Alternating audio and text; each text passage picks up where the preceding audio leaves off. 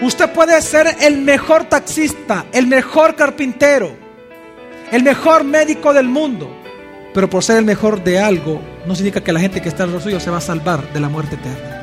Lo que verdaderamente trae gloria a Dios en un trabajo es que usted predique el Evangelio, abra su boca en ese lugar de trabajo y sus acciones lo único que hacen es adornar la belleza del Evangelio glorioso de Jesús.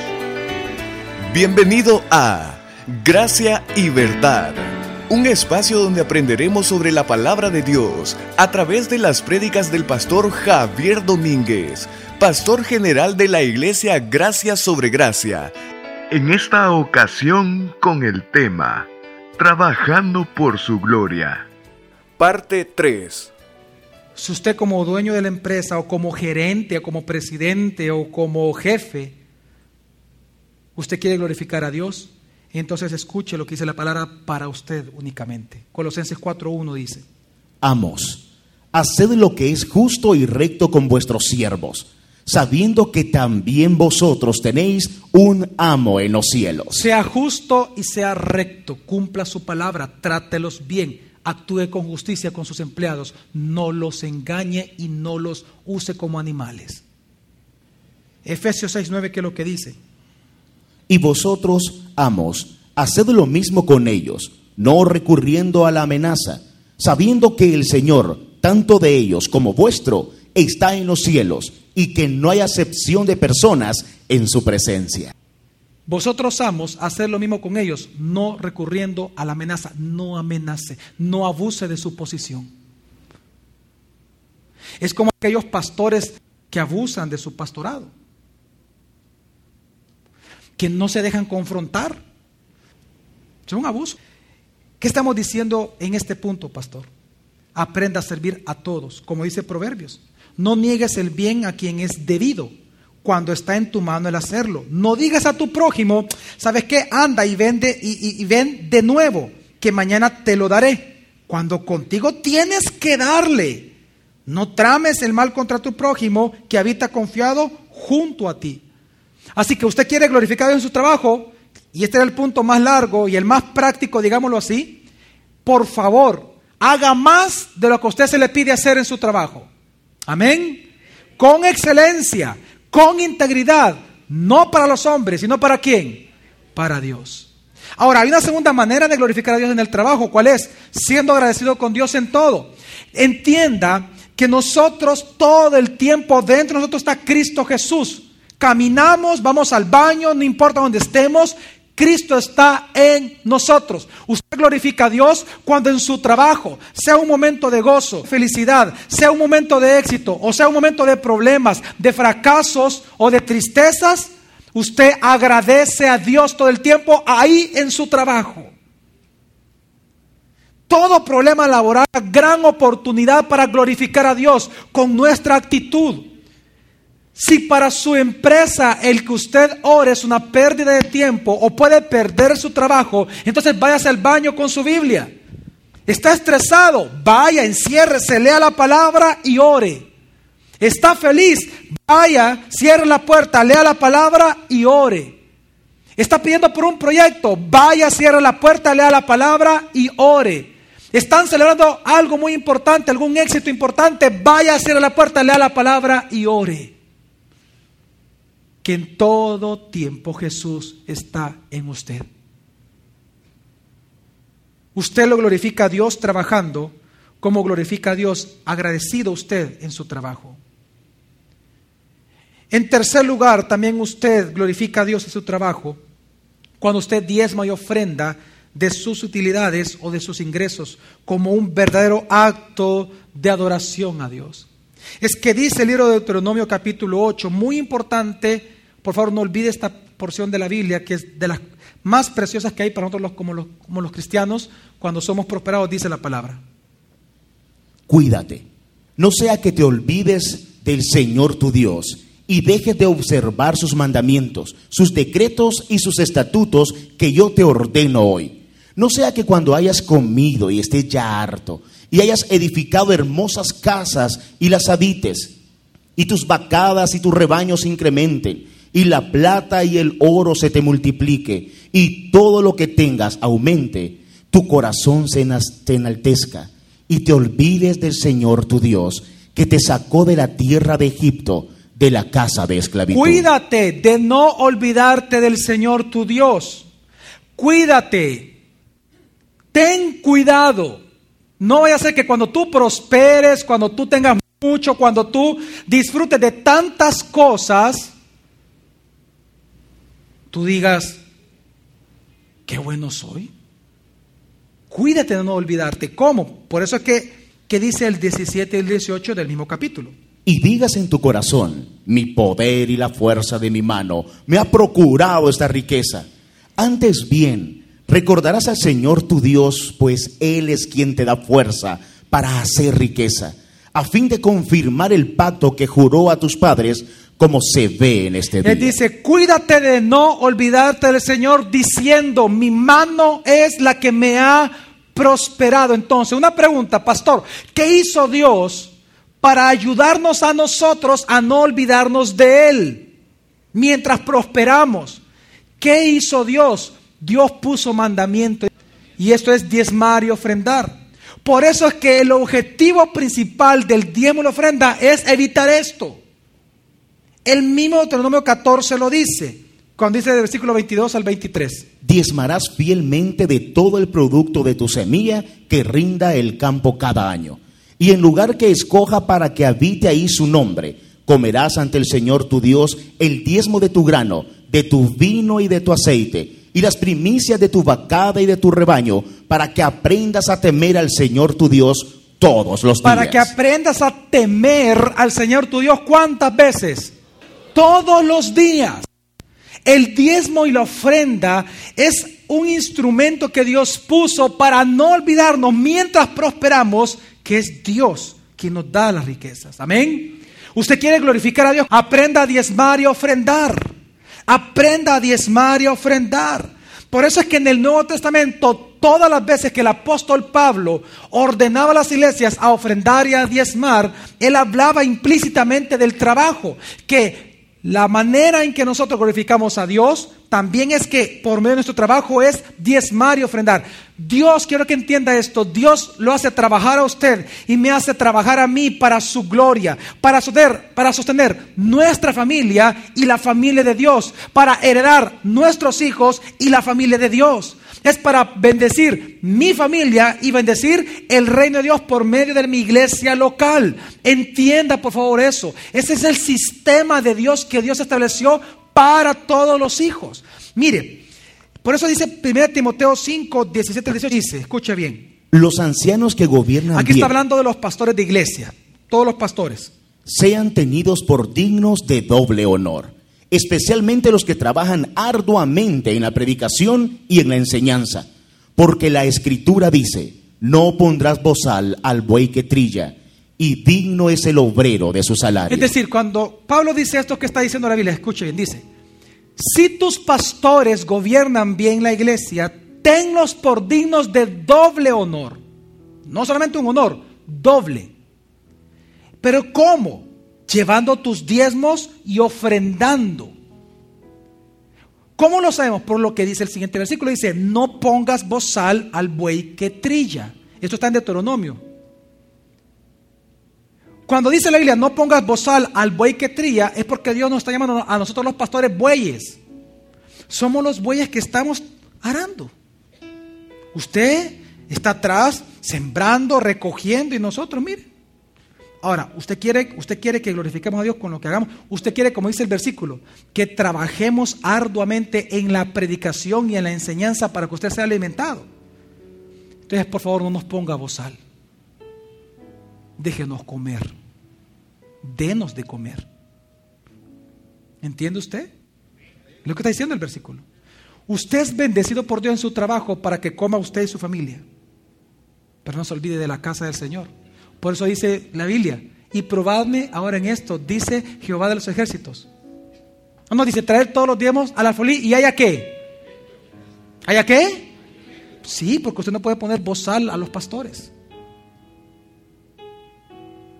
Es que este versículo lo pongo por esto. Porque lo que pasa es que Dios ya da por entendido. O usted se da cuenta, implícitamente Dios da una orden a usted como miembro. A todos los cristianos universalmente este versículo da un mandamiento. Todos deben de trabajar. Amén. Todos deben, nadie puede ser aragán. Un cristiano aragán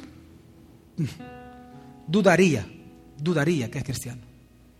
No puedo decir que no lo es, pero dudaría. Es que la Biblia es muy clara que todo cristiano debe de trabajar para dos cosas, tres cosas. Disfrutar él con sus hijos, llevar sustento a su casa, pero llevar el sustento a la casa de Dios. Amén.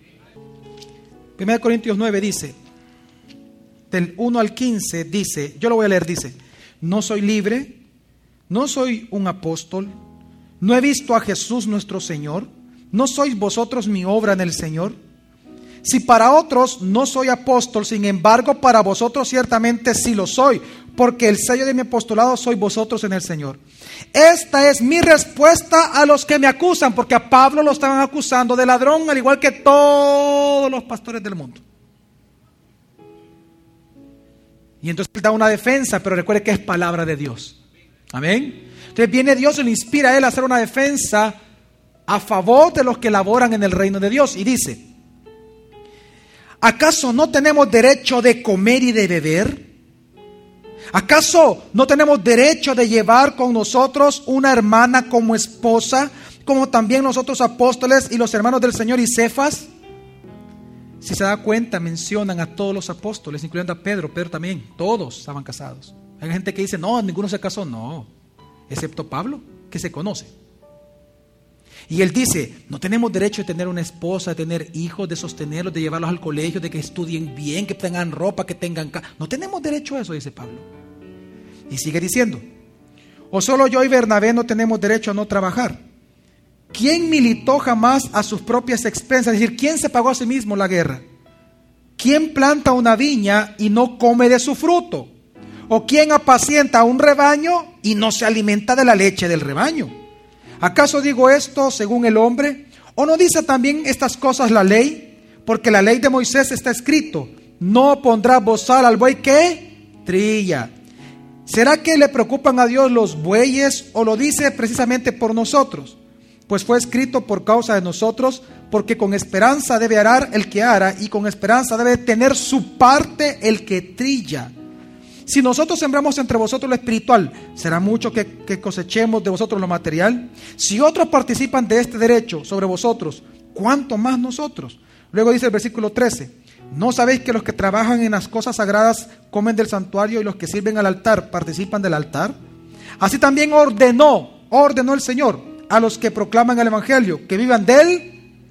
Ok, esta porción usted puede decir pastor, pero usted está hablando de los pastores, sí, pero implícitamente ya está dando por obvio Dios algo. Si a nosotros, los que Dios nos llama al pastorado, Dios nos pide que vivamos del Evangelio, entonces, ¿qué es lo que Dios le pide a usted en base a este versículo? Que usted debe de qué? Que usted debe de trabajar y debe de diezmar de su trabajo. Amén. Para que el que trabaja en el Evangelio viva de ese Evangelio.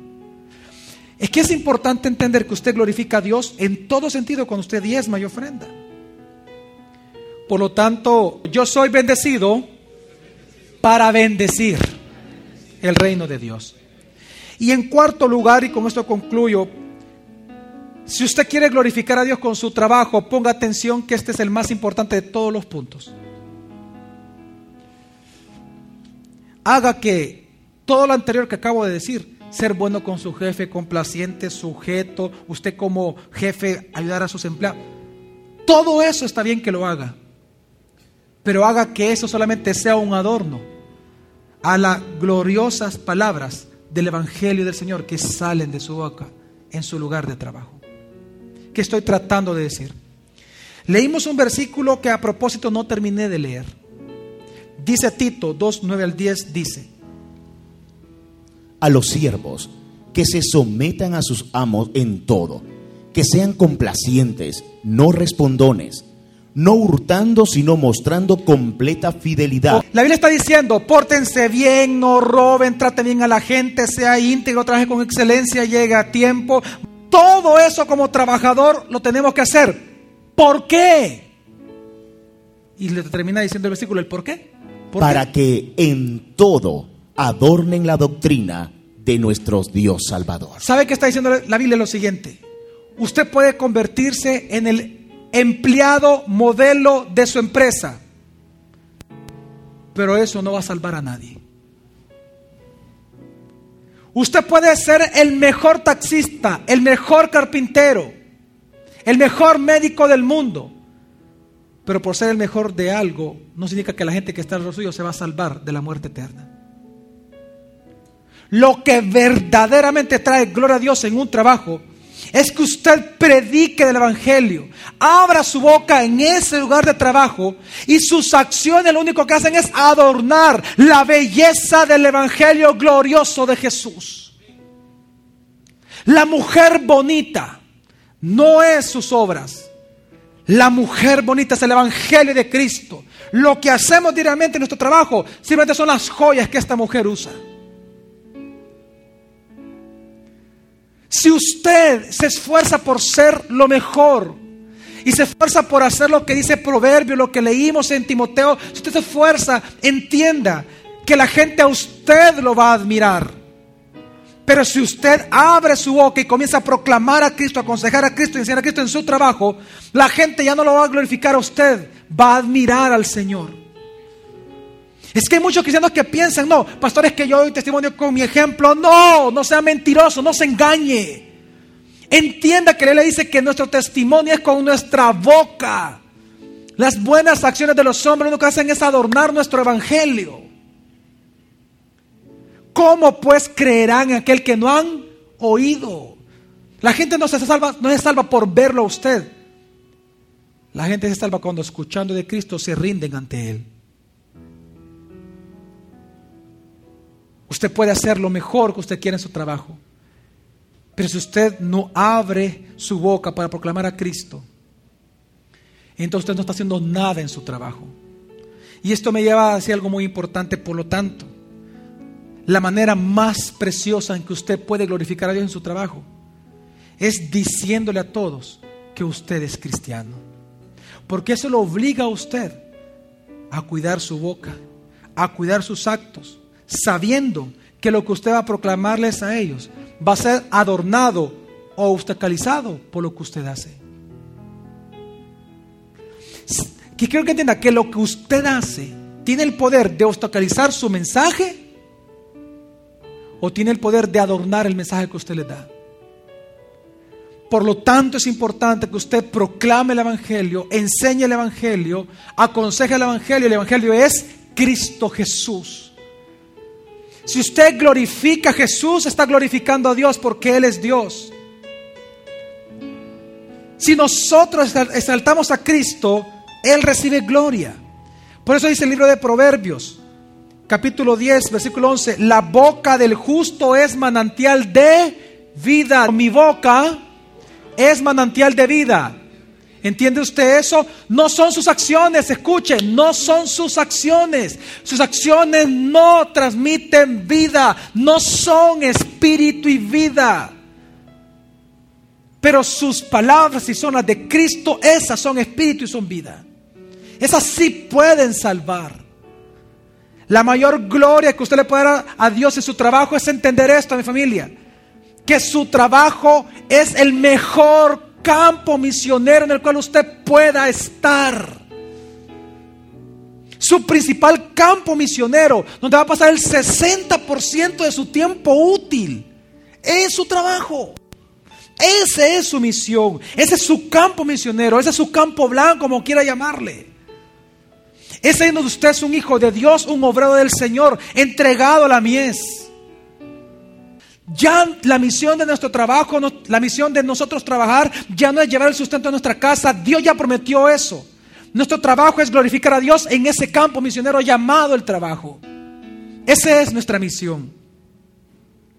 En eso estoy glorificado en el trabajo, en que llevemos su gloria a ese lugar por medio de Cristo Jesús, quien es el resplandor de su gloria.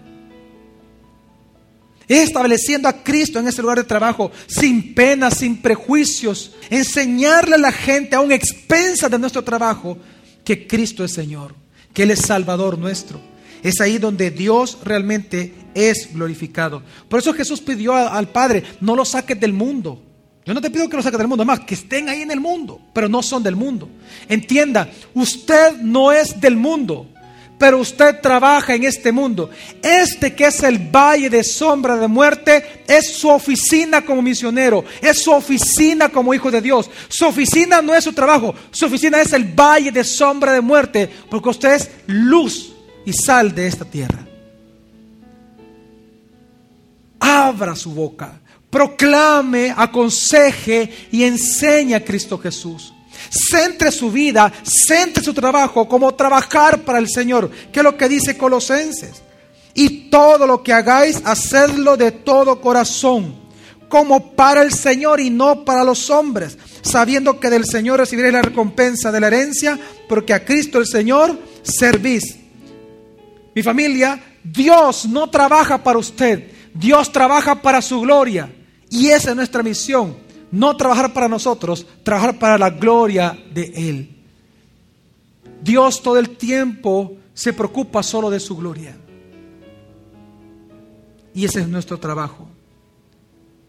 Y por cuanto Él se ama a sí mismo, es que Él nos ama a nosotros, porque somos parte de su plan por medio de la gracia. Su compromiso de Dios para con nosotros no se basa en lo que nosotros hacemos y somos se basa en la promesa de Él, por cuanto Él es Dios, se basa en su gloria. Por lo tanto, nosotros vivimos para esa gloria. Usted tiene dos opciones. O sigue pensando que su trabajo es para ganar dinero y sustento, o entiende por todas que su trabajo es el campo misionero donde Dios lo ha colocado para que usted lleve su gloria a ese lugar. Siempre Dios lo va a proveer. Dios lo va a exaltar, porque que su mía Dios lo exalta. Dios le va a hacer ganar a usted más dinero posiblemente en los próximos años. Pero ese no es el fin de su trabajo. El fin de su trabajo es glorificar a Dios. Va más allá de ganar la provisión diaria, es glorificar su nombre. Amén. La próxima semana continuaremos aprendiendo más sobre la palabra de Dios.